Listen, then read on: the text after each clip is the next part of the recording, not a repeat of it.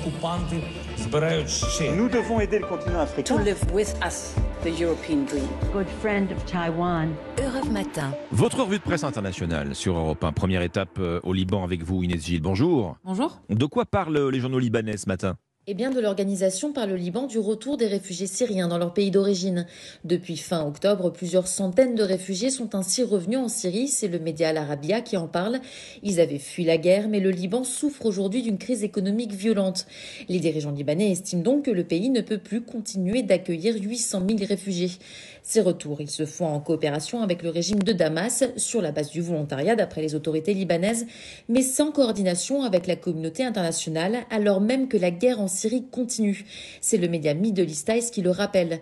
Et selon l'Orient le Jour, c'est justement ce qui inquiète les ONG de défense des droits humains. Elles craignent que certains réfugiés ne soient forcés au retour et qu'ils soient victimes d'exactions de la part du régime de Damas. Euh, Nous partons maintenant pour la Turquie, endeuillée par un attentat à la bombe dans l'artère la plus fréquentée d'Istanbul. Rémi Trio, vous êtes notre correspondant. C'est bien sûr euh, le gros titre hein, à la une de la presse turque. En une de Cumhuriyet, le quotidien de référence en Turquie, ce titre Attaque terroriste à Taksim. Une photo montre la police scientifique turque avenue Istiklal sur les lieux de l'explosion survenue hier en milieu d'après-midi. 6 morts et 81 blessés selon un bilan toujours provisoire. L'éditorialiste de Cumhuriyet Arif Kızılyalın raconte Au journal, nous sommes tous restés sans voix, puis chacun s'est jeté sur son téléphone pour prendre des nouvelles de ses proches. Le sang a coulé place Taksim, titre le journal de gauche Bilgun, proche du mouvement kurde. Le quotidien dénonce les ennemis du peuple, les terroristes. Et à quelques mois de l'élection présidentielle en Turquie, Bilgun fait le parallèle avec la vague d'attentats qui a frappé le pays en 2015 en pleine campagne, redoutant, je cite, que des forces obscures soient à l'œuvre. Nous sommes enfin en Argentine avec vous, euh, Flora Genoux. La Coupe du Monde de foot dans moins d'une semaine. Alors qu'est-ce qui fait la une de la presse argentine?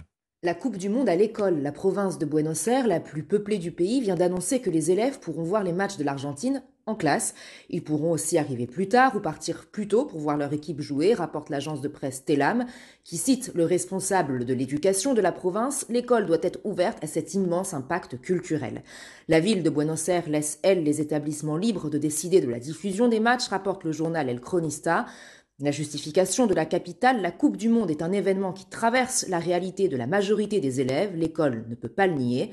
Un site internet avec des contenus pédagogiques destinés aux professeurs a été lancé, remarque le site d'information Infobae. Il vise à faire travailler les maths ou encore la géographie en lien avec la Coupe du Monde. Merci Flora Genoux, merci à nos correspondants. 6h50.